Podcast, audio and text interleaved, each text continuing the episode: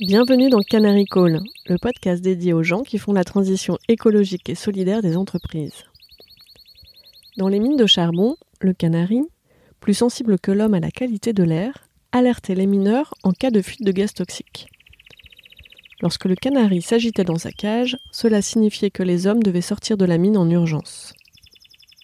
Je suis Perrine Grua et j'ai créé ce podcast pour amplifier la voix de celles et ceux qui réussissent à conjuguer au présent leurs talents, leurs convictions personnelles, les besoins du monde avec leur métier. Avec Canary Call, mon objectif est aussi de convaincre de miser sur ces canaris qui sonnent l'alerte et agissent juste à temps. Leur engagement est contagieux. En les écoutant, les portes des possibles s'ouvrent et l'envie d'agir gagne.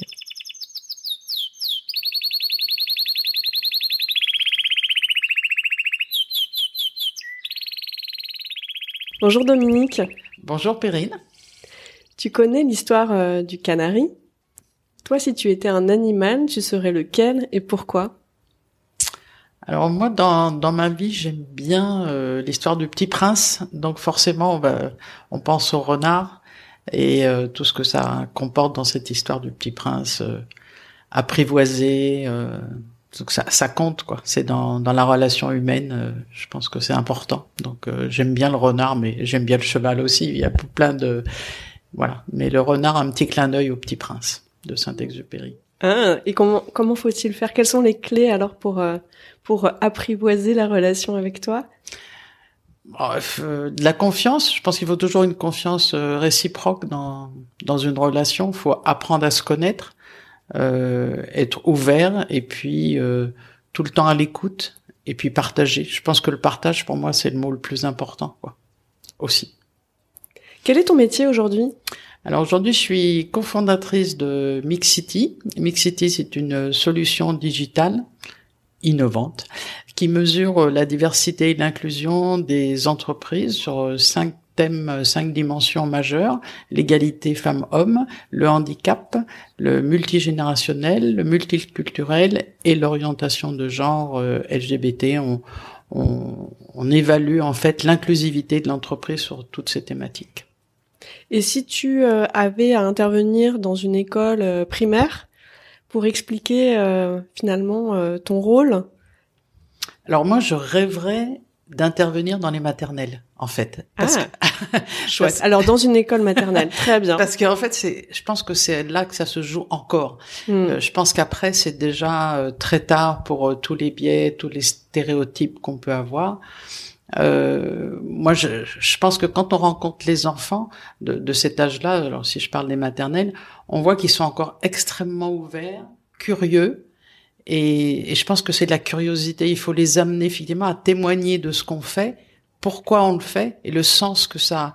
Si déjà on leur passe un message de sens et qu'on leur dit qu'on a envie d'être ensemble et on a envie d'être bien, si c'est une cour de récréation, si c'est dans la classe, on a envie d'être ensemble, il faut leur donner ce goût en fait d'être ensemble.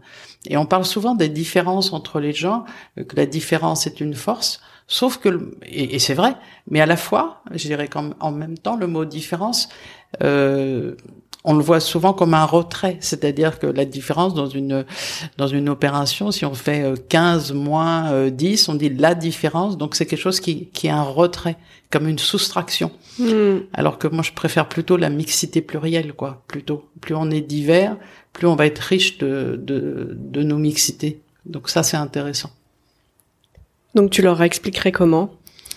Alors, euh, ben je, je, pense que je leur demanderai, je les écouterai aussi parce que leur leur, euh, leur parler c'est bien, mais je pense que c'est c'est eux aussi qui vont m'apporter finalement euh, comment eux ils sont ensemble et je, forcément il va y avoir des profils différents, euh, des garçons, des filles, des blonds, des bruns. Euh, et, c'est de là, c'est de là qu'on peut partir en fait sous forme de jeu. Souvent c'est ça en fait qui est intéressant avec les enfants. Le jeu, euh, on peut le faire aussi et puis euh, euh, en tirer bah, toute la toute la quintessence entre le rire, le sourire, l'humour. Les enfants ont beaucoup d'humour, donc faut les faut aussi les les rapprocher comme ça. Je dis bien les rapprocher. Bonne idée. Euh, tu as cette discussion avec eux en maternelle et ensuite tu les emmènes en, en entreprise pour convaincre leurs parents? Oui, je pense que c'est bien. Je, ne sais pas si on, on, on, a à convaincre les parents, parce qu'on se rend compte que finalement, euh, bien sûr que le dialogue c'est indispensable et toutes les émissions, tout ce qui peut exister sont effectivement des facteurs de plus plus. Mais je pense que l'exemple est fantastique. Peut-être qu'il y a des enfants qui seraient exemplaires euh, par rapport à leurs parents. Ça, ce serait intéressant aussi si on inversait un peu les, les rôles quelque part. Si c'était l'enfant qui parlait effectivement d'inclusion et de, de, de, mixité plurielle aux parents, s'ils pouvaient montrer ça aussi. Je pense qu'on a beaucoup à faire avec les enfants. Mm. Beaucoup.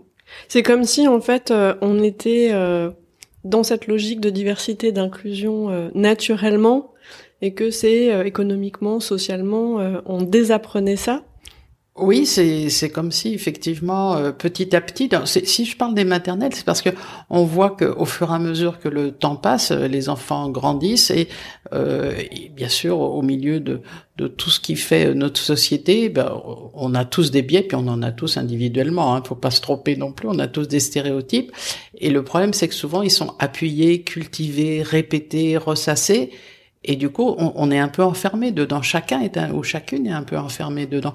Alors que si effectivement on les, je dirais, on essaie de montrer euh, cette ouverture à des enfants, des petits, je pense qu'on a plus de chances de réussir. Euh. Et toi, quand tu étais euh, en maternelle, tu voulais faire quoi comme métier? Oh, Moi, je voulais faire plein de métiers. Alors, je voulais être professeur d'éducation physique. Bon, on disait prof de gym. je voulais être écrivaine. Je voulais être avocate. Voilà, je voulais faire tous ces métiers. J'avais pas compris qu'on pouvait en faire qu'un, en fait. Mais voilà, et je n'ai jamais fait tout ça. Finalement, tu en as fait combien des métiers? Tu as fait lesquels parmi ceux que tu voulais et, peut-être ceux que tu n'avais pas imaginés et, et, qui sont devenus ta profession? Oui, alors je n'ai fait aucun des métiers dont je rêvais, mais au fond, quelque part, euh, sur ces sujets-là, euh, quand on dit écrivaine, bah, c'est écrire, donc on peut toujours faire des notes, on peut toujours faire des articles. Si c'est avocat, alors là c'est encore plus intéressant parce qu'on est on est peut-être avocat des causes et des valeurs euh, qu'on porte en fait. Ça, ça c'est intéressant. Euh, et puis il y, a, mille façons euh, d'être euh, avocate de, de, ces engagements. et puis le sport. Alors je disais professeur d'éducation physique, ben, j'ai travaillé dans le sport très longtemps. Donc finalement, je ne savais pas que à travers ce que j'ai fait dans ma vie, ben, ces trois métiers entre guillemets, je les ai peut-être faits, mais sous d'autres formes qui n'étaient pas forcément des métiers, mais qui étaient des engagements, qui sont des engagements. Et comment tu es passé finalement du, du sport à Mixity? Bon, je suis passé de, de rien à rien. Je suis, je suis toujours aussi engagé, euh, euh, je dirais, pour la place des femmes dans le sport et aussi euh, la diversité euh, dans la gouvernance du sport, parce que le, le terrain de jeu du sport est extraordinaire. En fait, quand on regarde tous les sports et, tous les terrains, que ce soit sur les parquets ou dans les stades, euh, on voit bien qu'il y a effectivement une diversité, une mixité plurielle, une mixité de genre aussi. Euh, et étrangement, euh, quand on regarde la gouvernance du sport, quand on s'élève et de plus en plus dans la gouvernance, on arrive au sommet des fédérations. Ben, il y a très peu de femmes. Euh, il n'y a que le nombre de femmes désignées par la loi et jamais plus. Et justement, bonne nouvelle, depuis hier, euh, la loi a été votée pour une, la parité de la gouvernance dans les fédérations euh, en 2024. Euh, de, de, donc là, c'est formidable, mais on voit bien que c'est encore la loi qui euh, qui va forcer ce jeu-là en fait de la parité. Mais c'est une avancée considérable. Qu'est-ce qui fait que toi, tu aies réussi à être la première femme nommée à la Fédération française de foot à ce niveau de, de poste? Alors moi j'ai été la, effectivement la première femme directrice euh, à l'époque en charge. Alors on disait les NTIC, les nouvelles technologies de l'information et de la communication. C'était le web, c'était l'internet. Euh, en 2002. En fait, ça, ça c'est intéressant. Euh, pourquoi j'ai été la première, c'est peut-être parce que c'était, c'est quand même il y a 20 ans. Hein. Euh, c'était peut-être c'était le moment, c'était le moment dans une dans une euh, fédération qui évoluait beaucoup. On avait été champion du monde en 98. Tous les nouveaux métiers euh, s'amplifiaient, le marketing, la communication, c'était ces métiers quand même relativement nouveaux à, à, ce niveau-là. Oui, tu étais pionnière. Et... dans ta posture, dans ton poste et sur ton sujet. Ben en fait c'est ça. En fait donc j'avais un double challenge, c'était avoir été nommée la première femme directrice et porter ce projet euh, auquel euh, pas grand monde ne croyait, euh, il faut le dire. Et moi, en fait, ça me plaisait beaucoup de penser que là, c'était un défi. C'était sport, en fait, c'était intéressant. Oui, parce que c'était juste après l'explosion de la bulle. La donc bulle Internet. pas forcément le moment où, tout le monde croyait encore au digital. Hein. Personne n'y croyait. Euh, alors, nous, on avait, euh, alors ça, ça, va faire très faux con français, mais on avait été très fort sur le Minitel. Bon, j'ose dire le mot, hein, pour ceux qui connaissent pas, tant pis. Euh... Ah là, moi, j'ai trouvé mon premier appartement sur Minitel. Ah bah, comme quoi, tout est possible. Et euh, donc, c'était, en fait, c'était l'information en ligne. Mm. C'est le partage de l'information. Après, peu importe le support, peu importe l'outil, ce qui est intéressant, c'est de partager. Et en fait, moi, j'avoue que là, j'étais euh, très, très, très passionné par ce partage d'informations. Et donc on est passé, je dirais, du Minitel à Internet et aussi à l'audiotel qu'on a oublié depuis aussi, mais c'était aussi de l'enregistrement audio euh, des résultats, euh, de suivi des matchs. On, on, faisait ça aussi, on a fait ça aussi euh, la fédération. Et euh, oui, c'était alors c'est drôle parce que on peut évoquer ça justement puisqu'à l'époque on parlait des geeks, la, la bulle internet, euh, le mot start-up n'existait même pas, mais tous les, jeunes qui s'en occupaient c'était des geeks et c'était des garçons qui sortaient des écoles d'informatique souvent. Et moi finalement j'avais déjà euh, ce je dirais, ce volet un peu différent puisque j'étais déjà une femme, et j'avais une cinquantaine d'années, donc déjà euh, c'était complètement. Mais j'ai monté le projet avec euh, Frédéric Sitterley qui aujourd'hui euh, est directeur de l'école éthique HETCI, qui est une école d'informatique. Donc il, était à la fédération et déjà on a travaillé en mixité d'âge et de genre déjà. Donc mmh. j'étais déjà branché déjà sur cette thématique. Donc femme dans une fédération de foot, geek. Donc euh, tu as accumulé. Euh... Ben, en, fait, je pense que euh, quand on a de l'envie, euh, de l'enthousiasme et de l'énergie, rien peut t'arrêter en fait. C'est ça, rien. Avant ça, j'ai beaucoup euh, travaillé sur la place des femmes dans le sport, et notamment sur la, pratique euh, avant de prendre ce poste-là. Et euh, finalement, j'avais beaucoup cette étiquette de football féminin que, je n'aime pas du tout, puisque il n'y a pas de football féminin ou de football masculin. Ou alors on le dit à chaque fois, on dit football masculin et football féminin, et là on comprendra. Mais il n'y a aucune raison qu'il y ait du football et du football féminin, parce que ça en ferait une sous-catégorie, donc ça c'est pas possible, quoi. Oui, c'est comme quand on dit euh, quand on met les femmes dans la diversité. C'est ça, c'est ça. Euh, c'est pas très compréhensible puisqu'on est quand même 52%, euh, je crois, de l'humanité, donc on n'est pas tout à fait une diversité, à moins que l'homme, au sens du genre, devienne la diversité des femmes, peut-être après tout, pourquoi pas.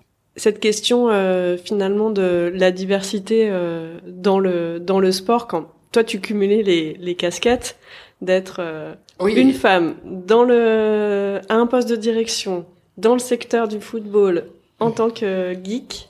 Oui, enfin, je sais pas si j'étais geek parce que je, je prétendrais pas ça, mais en tout cas, euh, oui, j'avais la passion de, de l'innovation. Ça n'a pas beaucoup changé. C'est de regarder, enfin, qu'est-ce que la tech. Enfin, on, on, parle beaucoup de la tech for good aujourd'hui. Finalement, elle devrait être tout le temps good. D'ailleurs, je sais même pas, euh, je sais même pas pourquoi ça a été inventé.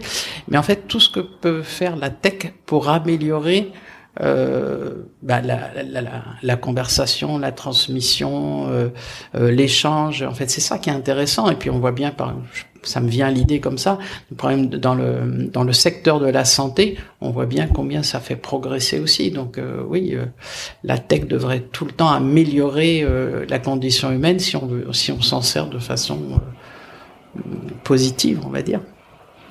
Finalement, tu t'engages sur pas mal de sujets différents. C'est-à-dire on pourrait entendre mixité, ok, euh, Dominique, elle s'engage euh, pour la cause des femmes, euh, mais quels sont tes sujets à toi d'engagement? Euh, je pense que le plus grand sujet, en fait, euh, pour pour pas se mettre trop de d'étiquettes, parce qu'en fait c'est ça. Alors que je disais, il y a eu alors le football féminin. Après, j'ai eu l'étiquette internet. Mais finalement, euh, qu'est-ce qui nous définit? C'est ce qu'on fait et ce qu'on est, mais pas une seule chose. Je ne suis pas que qu'une femme euh, qui a fêté ses 7.0. Euh, je ne suis pas euh, que dans la tech. Je ne suis pas que sur la diversité, que sur l'inclusion, que sur le sport, que sur le football. Non, je suis tout ça en même temps, avec la passion aussi du théâtre, du cinéma. Donc euh, voilà, je pense que peut-être le plus intéressant, c'est ça, c'est d'avoir cette ouverture tout le temps. Je parlais tout à l'heure d'écriture, de littérature. C'est aussi, alors ça fait beaucoup de champs, mais euh, je pense que c'est, on a une tranche de vie incroyable à pouvoir euh, explorer tellement de choses. On peut pas tout faire déjà, mais on a beaucoup de champs d'action et de et d'investigation. Quel a été le moteur pour créer Mixity On a créé euh, la société en 2019 avec Jérôme Fortino et Sandrine Charpentier qui est la CIO. Et en fait, au départ, c'était euh, avec Sandrine, on avait une autre structure qui s'appelle euh, Digitali. On faisait de l'accompagnement numérique des entreprises et aussi de la mixité dans la tech aussi pour plus de mixité. Et en fait, on s'est rendu compte qu'il n'y avait pas d'outils. Et là, c'était, on était plutôt dans dans la mixité de genre, mais on s'est tout de suite rendu compte qu'il n'y avait aucun outil ni pour la mixité de genre, ni pour la diversité, et donc on s'est dit, bah, il faut qu'on, bah, ça n'existe pas, on va le faire. oui, parce que sans, sans mesure, comment dire, euh, voilà, si on s'engage et quels sont les objectifs, quelles sont les étapes. C'est ça. Et c'est ce que fait euh, Mixity auprès des entreprises hein, sur les cinq items euh, que j'ai évoqués. C'est effectivement faire un état des lieux, parce que finalement, Beaucoup d'entreprises font beaucoup de choses bien, parce que ça, ça nous mm. tient à cœur aussi d'être sur ce volet positif, parce que on doit encourager les entreprises. Donc, on fait un état des lieux, et puis on regarde les pistes d'amélioration. Il y en a toujours, et puis aussi des objectifs à un, deux, trois ans. Donc ça, c'est intéressant, c'est que du coup, euh, on structure en fait la politique diversité et inclusion des, entreprises. C'est ça l'aide qu'on apporte et qui est euh, très importante euh, pour euh, avoir sa feuille de route et continuer d'avancer sur ces cinq dimensions. Qu'est-ce qui, euh, qu'est-ce qui vous fera dire oui, Mix City a eu un impact dans un an, dans trois ans, dans cinq ans?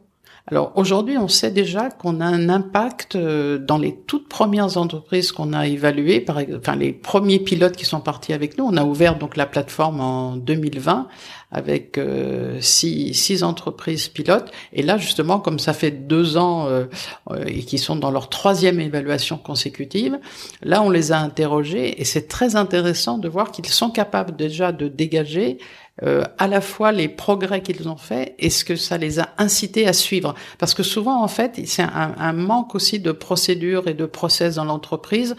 Euh, finalement, on fait des choses bien, mais on les a pas formalisées. Et finalement, euh, une fois on le fait, une fois on le fait pas, et en les formalisant, on les fait régulièrement. C'est un engagement la formalisation. Donc ça, c'est intéressant. Ils sont déjà aujourd'hui euh, en possibilité de dire, ils l'ont dit, euh, sur tel et tel volet, nous avons progressé, on a suivi des indicateurs qu'on ne pensait pas suivre. Je pense au quartier prioritaire de la ville. C'est aussi un moyen de valoriser ce qui est fait comme aujourd'hui, on peut être facilement, quand on communique sur ce qu'on fait, on peut être facilement euh, taxé de greenwashing ou euh, de communication pour de la communication, et notamment sur ces sujets d'inclusion, de diversité. Là, ce sont des chiffres, ce sont des faits.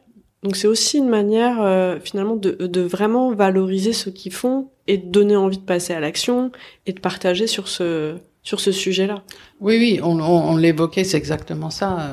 Euh, on évoquait que la, mesure, euh, c'est le progrès, parce qu'effectivement, quand on fait un état des lieux, et nous, on est exactement dans ce volet-là, à la fois, je dirais, on est même aussi inclusif dans ce qu'on fait, dans ce qu'on est, parce que ce qu'on ce qu'on veut faire, c'est un état des lieux et emmener l'entreprise plus loin. C'est l'amélioration continue qui est intéressante.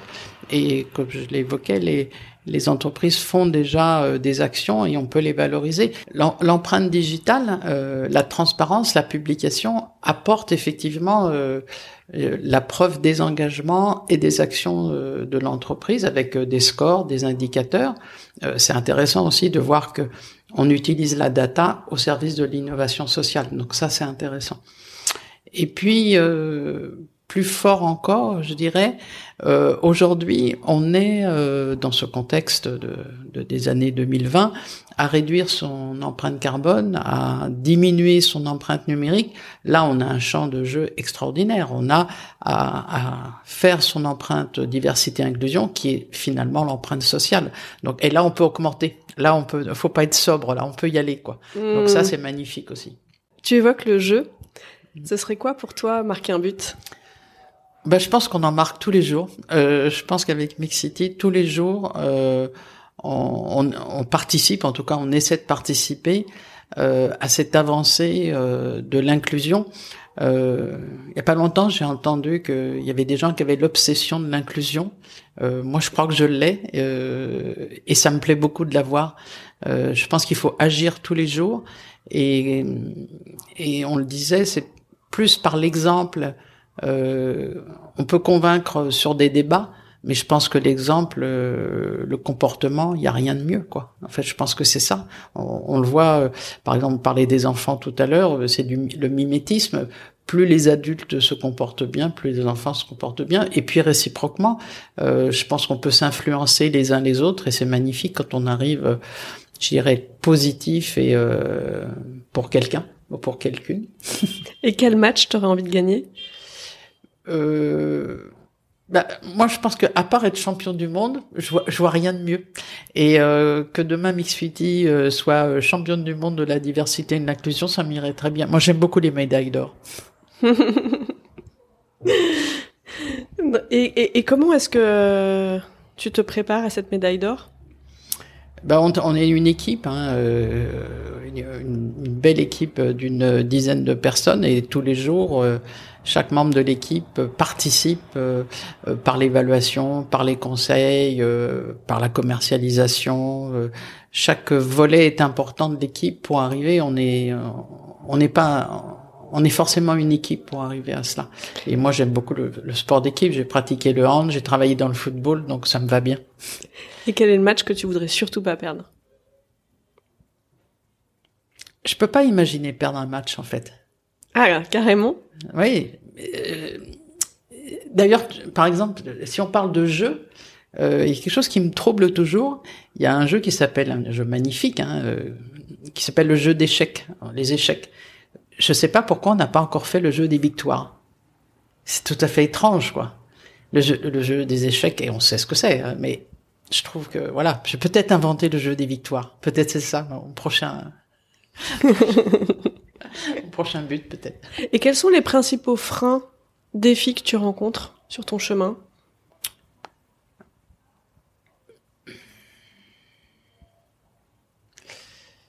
Je pense que les, les principaux freins qu'on rencontre, c'est souvent ceux qu'on s'attribue, ceux qu'on se met quand on pense que ce sera pas possible, qu'on va peut-être pas y arriver individuellement. On a tous euh, nos parcours et quelquefois euh, c'est plus difficile dans certains domaines que d'autres et peut-être que c'est là que le jeu d'équipe est intéressant, c'est-à-dire qu'on va unir tout ce qui est fort euh, entre nous, tout ce qui est le meilleur d'entre nous pour gagner parce que quand même euh, ce qui compte c'est de gagner quoi. c'est ça quand même. Hein. Donc il y a une il y a une forme de préparation mentale. Quel, truc, quelle astuce tu pourrais transmettre à ceux qui ont envie aussi de se mettre en position de finalement miser sur leurs forces, miser sur euh, les forces et les atouts plus que les faiblesses de leurs collaborateurs, de leurs collaboratrices, de leurs équipiers, euh, visualiser la victoire. Quels sont les trucs et astuces que toi tu utilises? Moi, je pense que déjà au départ, c'est l'envie, c'est l'envie, c'est la terrible envie de, de, faire euh, bouger, en fait, euh, de participer à ça, quoi, en fait. Hein. Euh, je pense que l'envie, elle est fondamentale pour tout. Euh, si, si on a envie, euh, on avance déjà. On, on, a déjà fait deux pas, je suis sûr. L'enthousiasme, parce que ça va avec. En fait, on peut avoir envie et puis ne pas l'être. Eh ben, il faut être enthousiaste, c'est nécessaire. Et puis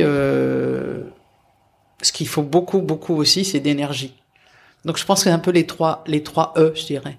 Envie, énergie, enthousiasme. je pense qu'avec ça, on avance bien. Waouh, le sens de la formule, les trois E. Et comment tu fais pour les cultiver?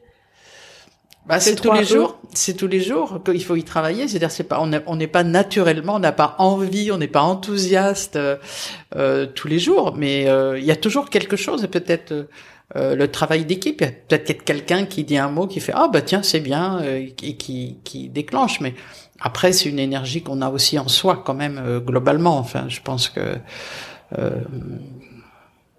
oui on l'a en soi quand même. Et puis je pense que ça se cultive. C'est comme du, c'est comme le sport en fait. Faut s'entraîner. Et, et si on prend ça. bah, quand on rencontre aussi, par exemple, des gens, on peut avoir aussi cette énergie et cette envie, ce défi en disant bon là, je ressors et je vais, je vais l'avoir convaincu. Voilà, c'est un défi, c'est comme un match un peu. Moi, je, je m'appuie beaucoup sur mon expérience de sportive aussi. Donc en fait, ce qui nourrit ton énergie, ton enthousiasme et ton envie, euh, il y a la dimension équipe.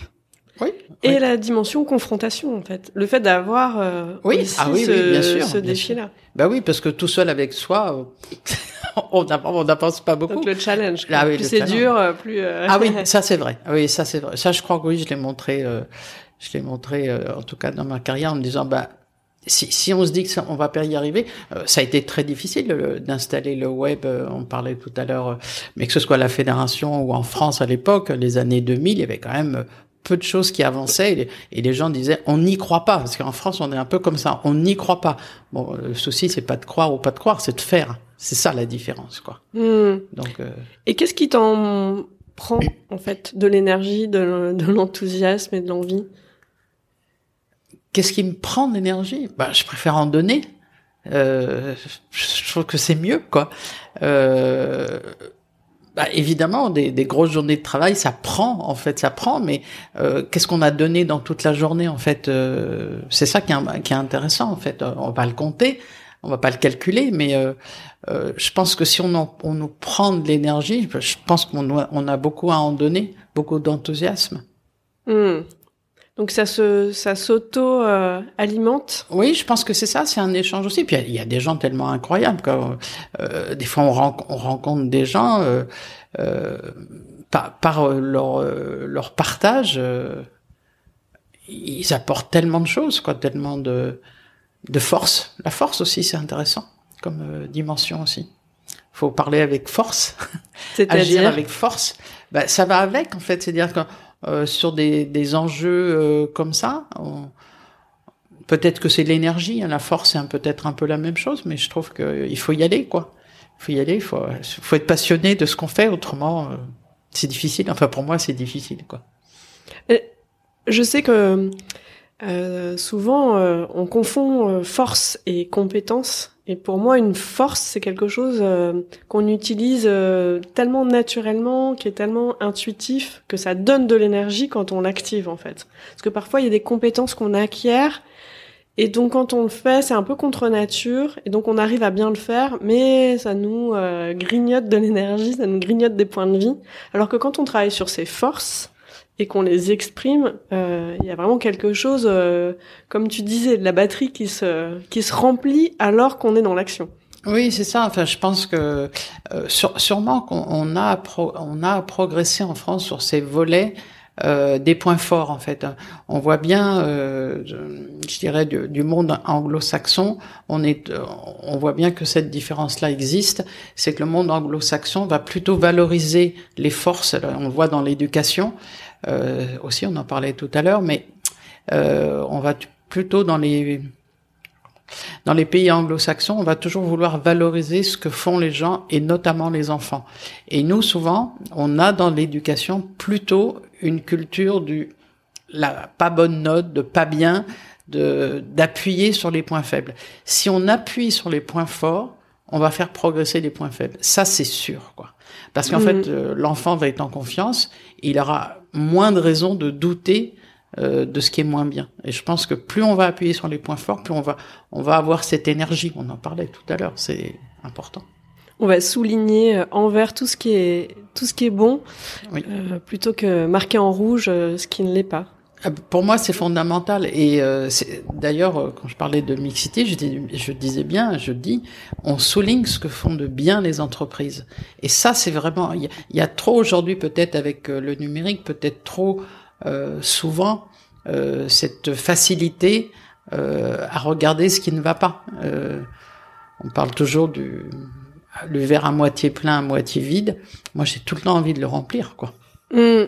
Oui, parce que c'est vrai que sur ce sujet-là, quand euh, dans le cadre de recrutement, je questionne les entreprises pour lesquelles je, je travaille, euh, si je demande s'il y a un plan ou ou des, des choses à respecter ou des ou, ou un cadre par rapport à ça dans, le- cas des process de recrutement, parfois ça pourrait euh, la réaction ça pourrait être ah mais euh, en fait tout va bien euh, parce que s'il y a un plan c'est que ça va pas bien.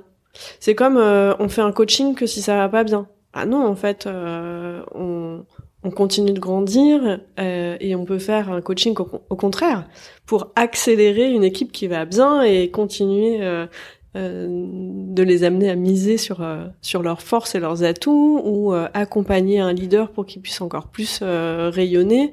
Et pareil sur les enjeux de la diversité parce qu'on n'a jamais fini d'avancer. Non et c'est pour ça que c'est très excitant en fait. C'est parce que on n'a jamais fini de progresser et qu'on est bien dans cette démarche Mixity d'amélioration continue et euh, ça, c'est très valorisant aussi pour l'entreprise, aussi de souligner déjà tout ce qu'elle fait de bien. Et puis l'amélioration, euh, elle est quotidienne, elle est annuelle, elle est mensuelle. Oui. Euh. et puis c'est c'est ce qui nous définit aussi en tant en tant qu'être humain aussi.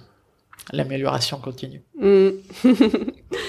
Est-ce qu'il y a un message que tu aimerais transmettre, passer au plus grand nombre, un peu ton canary call à toi? Je ne sais pas si c'est un appel ou un message mais plutôt envie de dire à chacun, euh, soyez vous-même et puis euh, répondez à vos intuitions, faites ce que vous avez envie, foncez, soyez enthousiaste. Allez-y. Merci pour ton message qui résonne, parce que je suis intimement persuadée que c'est en s'acceptant d'abord soi-même comme on est qu'on va être capable ensuite d'accepter les autres, en fait, et d'être tolérant et ouvert et inclusif. Donc soyons, euh, commençons par, par nous-mêmes.